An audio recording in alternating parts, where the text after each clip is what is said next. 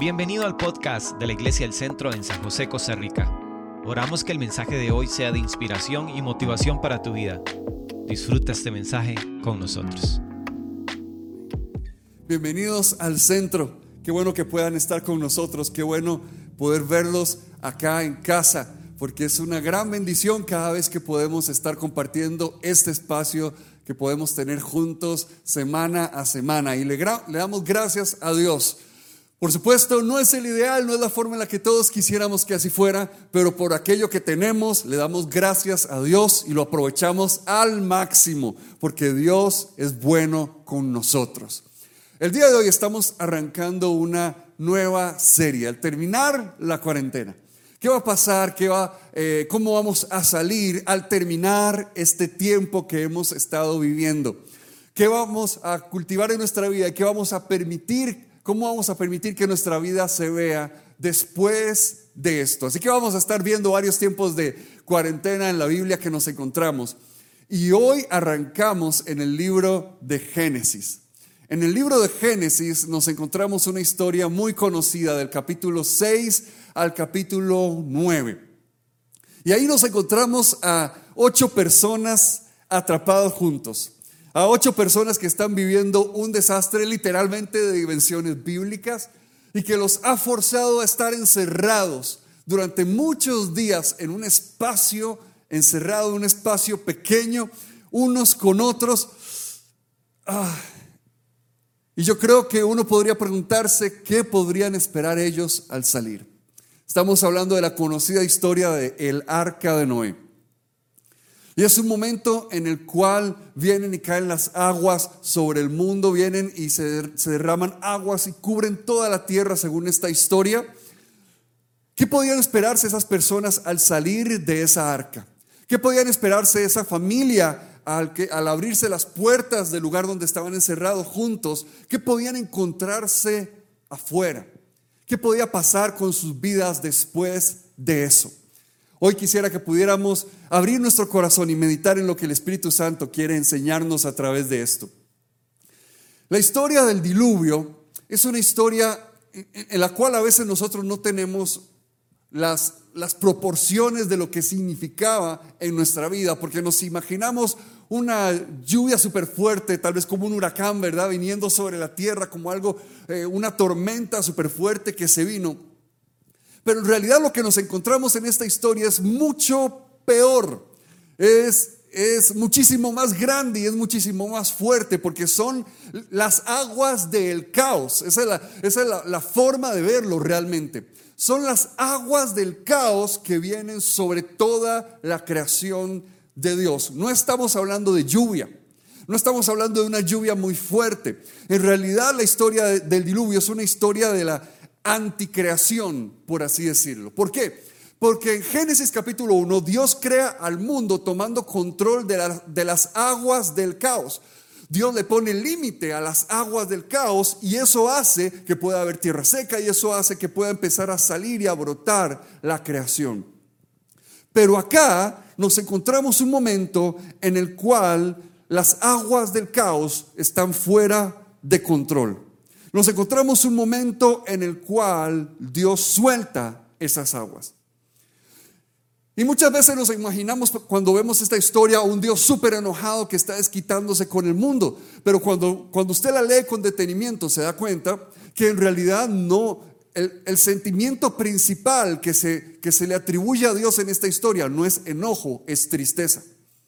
A Dios se le ha roto el corazón, Dios está sumamente triste. Porque la humanidad y su creación le han dado la espalda una y otra vez continuamente. La creación una y otra vez le ha dicho, no queremos nada que ver contigo, no queremos que, te metas con nosotros, queremos dirigir o llevar las cosas hacia nuestro propio camino. Así que Dios, ¿qué hace en ese momento? Dios se quita del medio. Dios se quita del medio. Y este no es, no es Dios que dice, ahora sí, van, van, van a verles, voy a tirar todo esto encima. Es un Dios, el Dios creador que ha estado sosteniendo y conteniendo las aguas del caos para la que la creación pueda subsistir, que de repente dice, ok, está bien, y suelta esas aguas y las deja ir. Aquí nos está enseñando la palabra de Dios que lo peor que le puede pasar a la humanidad, lo peor que le puede pasar a un ser humano es que Dios no se involucre en nuestra vida. Lo peor que le podía pasar a la creación es que Dios la soltara y que Dios dijera, ok, está bien, no me quieren a mí, está bien. Y que Dios soltara las aguas que había estado conteniendo. Lo peor que le puede pasar a una vida es cuando Dios no se mete con nosotros.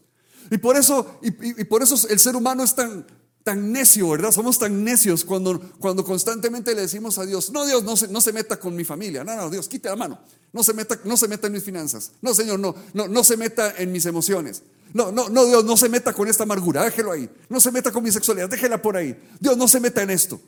Y empezamos a tratar de quitar a Dios del control de las cosas porque nosotros queremos estar en control. Pero ¿qué pasa si Dios suelta el control? Las aguas del caos vienen sobre nosotros. De hecho, la forma en la que lo explica la, Biblia es que dice que las ventanas de los cielos se abrieron, que, que las, las, aguas del abismo empezaron a brotar. Así que no era lluvia, era agua cayendo de todas partes, en todas direcciones, inundando la tierra. Por eso este es un momento cataclísmico, este es un momento desastroso. Y eso hace que entonces Dios tenga misericordia de esta familia. Dios tiene eh, eh, eh, gracia para una familia, la familia de Noé, y les dice, bueno, van a construir esta arca, van a meterse ahí, yo los voy a guardar. Y cuando leemos esta historia nos damos cuenta que Dios solamente soltó el control durante 40 días. Y 40 días fueron suficientes para, para arrasar con todo lo que había en el planeta Tierra, con todo lo que había en la creación conocida en ese momento. Dios lo suelta por solamente 40 días y eso fue suficiente. Es que estar un segundo, un segundo lejos de la presencia de Dios es tan terrible, es tan catastrófico para una vida. Estar un minuto en, el cual, en el cual no estemos bajo la mano buena de Dios es tan terrible para cualquier ser humano.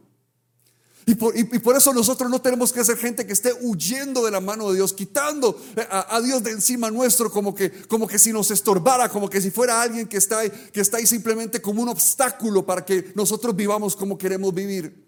Tenemos que entender lo que pasa, lo, lo buena que es esa mano, lo que produce vida, que produce que nosotros podamos tener esa vida en abundancia que Cristo vino a darnos.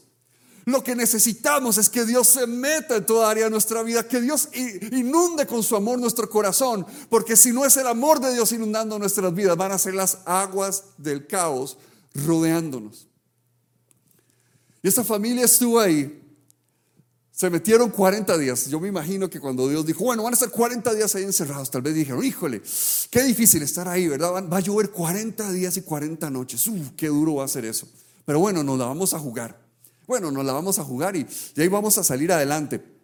Y, más, ¿verdad? Que era, que era pues, pues eh, encerrarse ahí con toda la familia, ¿verdad? Iban las, las esposas de los, de, los, de los hijos de Noé y todo, así, 40 días encerrados con los suegros, ¿verdad? Sin poder salir ni ir a ningún lado. Y entonces esta familia toma esa decisión, obedecen a Dios y se suben en, ese, en esa arca, se suben en, ese, en esa barca y, y sucede algo.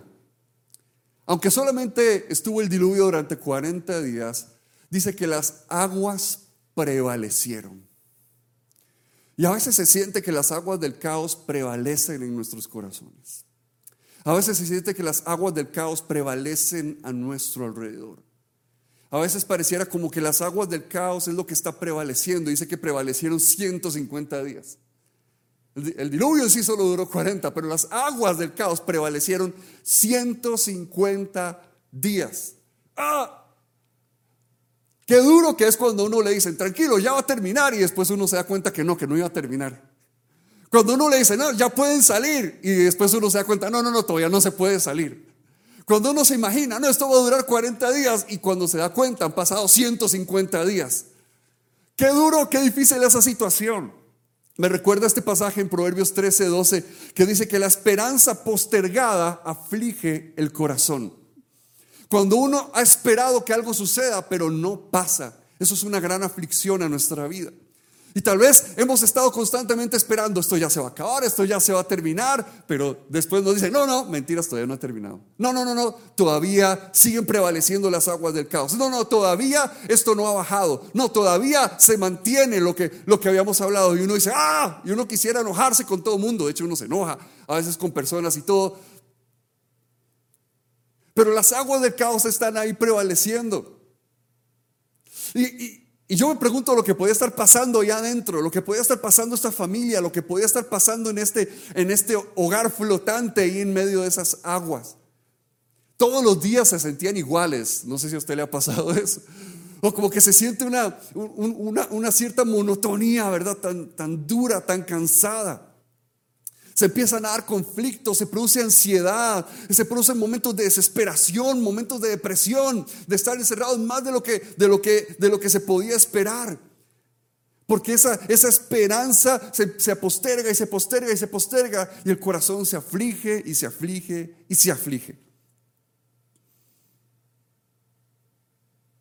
Y pareciera entonces que las aguas del caos gobiernan, pero sucede algo. Dice que en el capítulo 8, versículo 1, y Dios se acordó de ellos. Y Dios se acordó de Noé. Cuando la Biblia habla de que Dios se acuerda, no está diciendo que nada más Dios está teniendo un pensamiento súper lindo. Cuando la Biblia habla de que Dios se acuerda, lo que en realidad está diciendo es que Dios está a punto de actuar. Porque cuando Dios se acuerda de algo, cuando Dios se acuerda de alguien, es porque Él va a hacer algo es porque Él va a actuar. Y aquí entonces sucede algo y dice la Biblia que Dios envía un viento sobre las aguas. Y este es un paralelo con Génesis capítulo 1, versículo 2, cuando dice que el Espíritu de Dios se movía sobre las aguas. Y ahí se empezó a dar esa, esa creación. Aquí porque es la misma palabra, la, la, en, hebreo la palabra para espíritu o para viento es exactamente la misma. Así que eh, en Génesis uno podría decir, y el viento de Dios se movía sobre las aguas, al igual que aquí uno podría decir, y el espíritu, y Dios envió su espíritu a soplar sobre las aguas. Dios estaba preparando para hacer cosas nuevas. Porque pasa esto, cuando las aguas del caos parecen que prevalecen, Dios envía su espíritu para hacer cosas nuevas. Y si las aguas del caos han estado prevaleciendo en tu corazón, o las aguas del caos han estado prevaleciendo a tu alrededor, si las aguas del caos han estado prevaleciendo en tu familia, si las aguas del caos han estado prevaleciendo en tu vida, tratando de ahogar tu futuro, tratando de dejarte sin un mañana, quiero decirle algo, Dios envía su espíritu donde las aguas parece que prevalecen.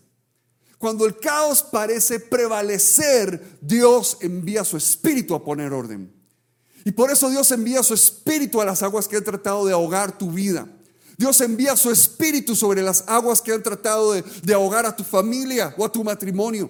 Dios envía su espíritu sobre las aguas que han estado tratando de, de, ahogar tus sueños y tu mañana. Dios envía su espíritu donde las aguas del caos han parecido que estar prevaleciendo. Dios envía su espíritu y eso significa que algo nuevo empieza a pasar. Pero así como la, como la creación original, las cosas no pasan simplemente en cuestión de un segundo. Dios empieza un proceso creativo y pasan varios días y esta familia sigue estando ahí. Ya había pasado 150 cuando Dios envió su espíritu. Y resulta que estuvieron ahí encerrados un año. Un poquito más, de hecho, de un año. ¡Oh! Se alargó mucho más de lo que tal vez ellos habían pensado al inicio. ¿Y qué podía esperarse estas personas, esta familia, al salir de ahí? Porque cuántas imágenes de terror podían encontrarse cuando se abrieran las puertas del arca. ¿Cuántas imágenes de pesadilla podían encontrarse en el momento en el que se abren las puertas del arca? ¿Cuál es la imagen que podía quedar al abrirse esas puertas después de que las aguas del caos prevalecían. Por eso es tan impactante la imagen que la Biblia nos da de lo que estaba preparado para recibirles a ellos. En Génesis capítulo 9, el versículo 12. Dice, y Dios añadió, esta es la señal del pacto que establezco para siempre con ustedes y con todos los seres vivos que los acompañan. He colocado mi arco iris en las nubes, el cual servirá como señal de mi pacto con la tierra. Cuando yo cubra la tierra de nubes y en ellas aparezca el arco iris, me acordaré del pacto que he establecido con ustedes y con todos los seres vivientes. Nunca más las aguas se convertirán en un diluvio para destruir a todos los mortales. Cada vez que aparezca el arco iris entre las nubes, yo lo veré y me acordaré del pacto que establecí para siempre con todos los seres vivientes que hay sobre la tierra. Y Dios concluyó diciéndole a Noé, este es el pacto que establezco con todos los seres vivientes que hay en la tierra. Nosotros a veces pensamos que esta historia existe para explicar por qué Dios destruyó el mundo con el diluvio. Pero esta historia yo creo que más bien está ahí para explicarnos por qué la creación sigue existiendo, a pesar de que el ser humano es tan violento, a pesar de que el ser humano tiende hacia el mal constantemente. ¿Por qué es que la creación sigue existiendo? ¿Por qué es que Dios no se deshace de una vez y, por todas de nosotros y punto? ¿Por qué es que Dios no se ahorra tantos dolores de, cabeza constantemente? Esta historia no existe para decir por qué Dios este, se, nos, enojó un día y quiso destruir a todo mundo. Esta historia existe para decirnos por qué estamos acá todavía y por qué Dios nos da constantemente un nuevo mañana y nos apunta hacia un futuro que tiene para nosotros. Porque Dios se dio cuenta de algo. El capítulo 8, 21, él dice, el ser humano no ha cambiado. En el diluvio, el ser humano sigue siendo el mismo. Las intenciones del ser humano siguen siendo perversas. Pero ante una humanidad que parece tan dura para cambiar, la respuesta de Dios es más gracia. La respuesta de Dios es, es decir, ok, no es soltándolos, es abrazándolos más fuerte. No es soltándolos, es abrazándolos y acercándolos más a mí es acercándome más a ellos. Romanos 5:20 dice que donde abundó el pecado, sobreabundó la gracia. Y si ha abundado pecado en tu vida, la gracia, ese amor derramado de Dios, está sobreabundando. Dice, si abunda el pecado, sobreabunda la gracia. Nosotros creemos que podemos hacer cosas que nos alejan de Dios y tenemos esto tan grande delante nuestro. Pero si el pecado ha llegado a este nivel, el amor de Dios lo supera mucho más. El amor de Dios es más fuerte y más grande que las aguas del caos que puedan venir sobre nuestra vida. El amor de Dios es más grande y más fuerte que las aguas del caos con las que nos podamos encontrar. Aunque esa cuarentena pareciera interminable, aunque ese encierro pareciera no tener fin, el amor de Dios es mucho más grande, es mucho mayor, abarca mucho más que eso. Y Dios pone esta señal, su arco iris. De nuevo, de todas las imágenes de terror que se podían encontrar, la imagen con la que la palabra del Señor impacta sus corazones, nos deja a nosotros, es la imagen de este arco iris. Interesante, ¿verdad? Porque aparecen en los momentos de lluvia, en los momentos en los que potencialmente puede venir una tormenta a arrasarlo todo. Pero dice ahí, Dios lo pone en el cielo, Dios le hace nuevo significado. Dios dice, quiero que cada vez que lo vean se acuerden de que los amo. Quiero que cada vez que vean esta señal en los cielos sepan que yo les estoy diciendo, los amo y mi gracia sobre ustedes y mi amor es más grande que la tormenta que pueda venir. Y mi amor es mucho mayor y mi amor lo sostiene más fuerte sin importar la tormenta que pueda levantarse. Mira el arco iris que Dios ha puesto en, en las nubes. Es Dios gritándote que Él está ahí en medio de tu tormenta más grande, que Él recuerda que Él está contigo, que Él te ayuda, que Él te saca adelante y que las aguas del caos no van a terminar con tu futuro y con tu mañana.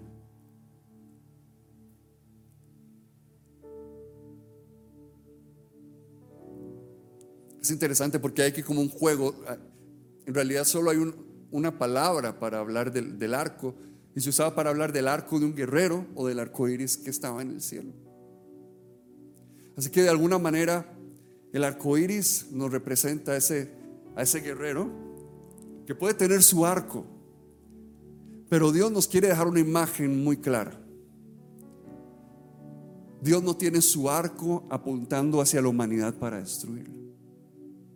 Esta es la imagen como de un guerrero que toma el arco y lo baja en rendición. Como un guerrero que toma el arco y ofrece la paz. Que pudiendo usar el arco para destruir, decide ofrecer paz y bajarlo. Esa es esa imagen que Dios le da a la humanidad porque Dios no está para pelear contigo. Dios no está para desquitarse contigo. Dios está para pelear a tu favor. Dios está para darte un nuevo mañana. Dios está para crear un nuevo día. Y para hacer algo nuevo cuando pareciera que las aguas del caos quieren ponerle fin a todo.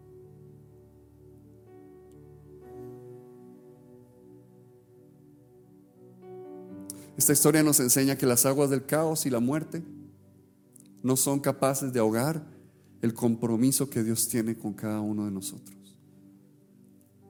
Me recuerda Cantares, Cantares 8:7 dice, las muchas aguas no podrán apagar el amor.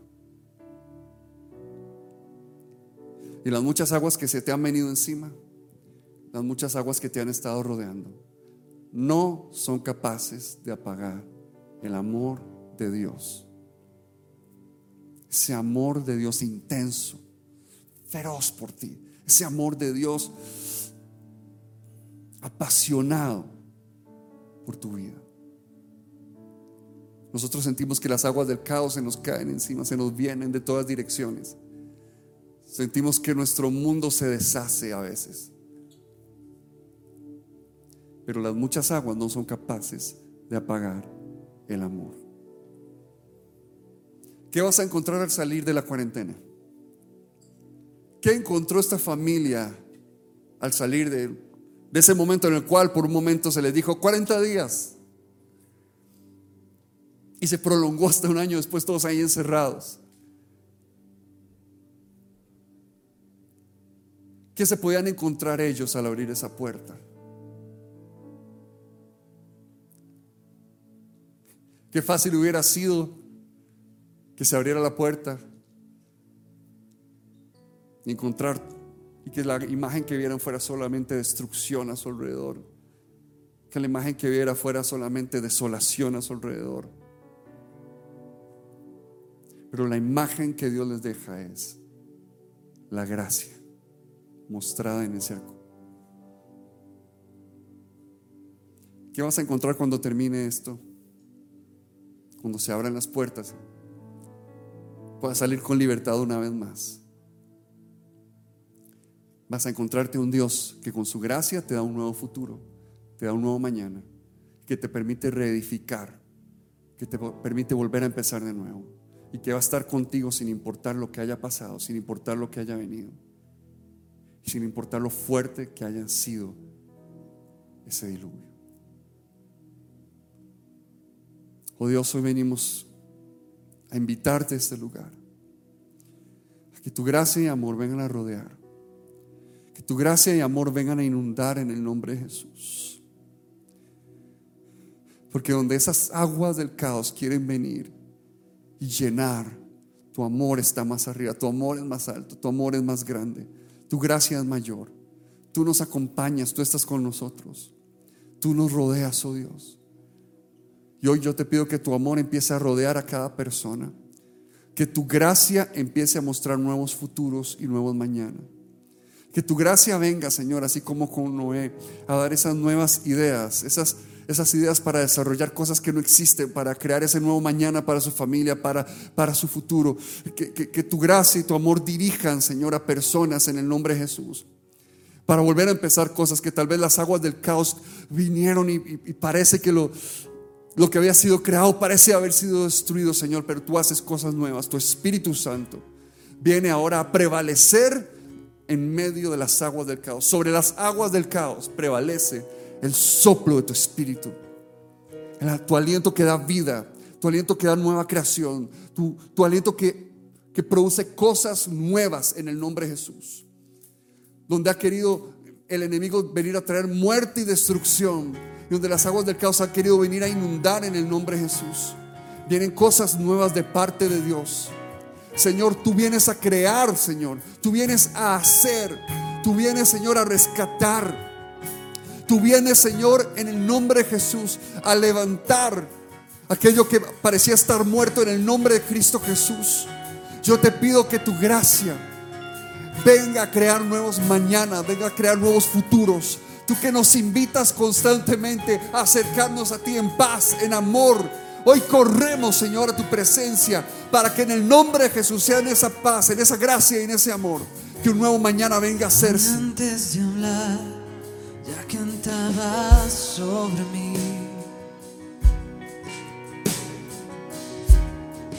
Ha sido tan, tan bueno.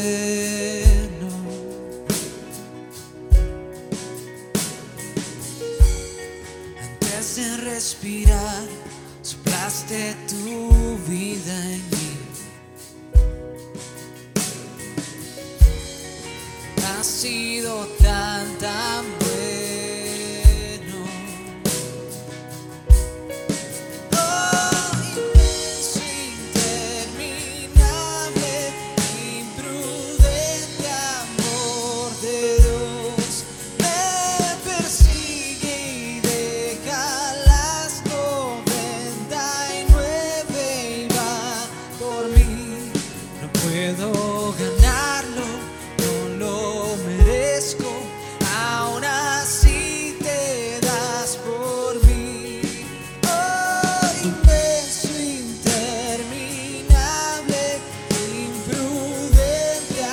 ese amor de Dios, ese amor fuerte, ese, amor intenso viene a rodear tu vida y tu corazón.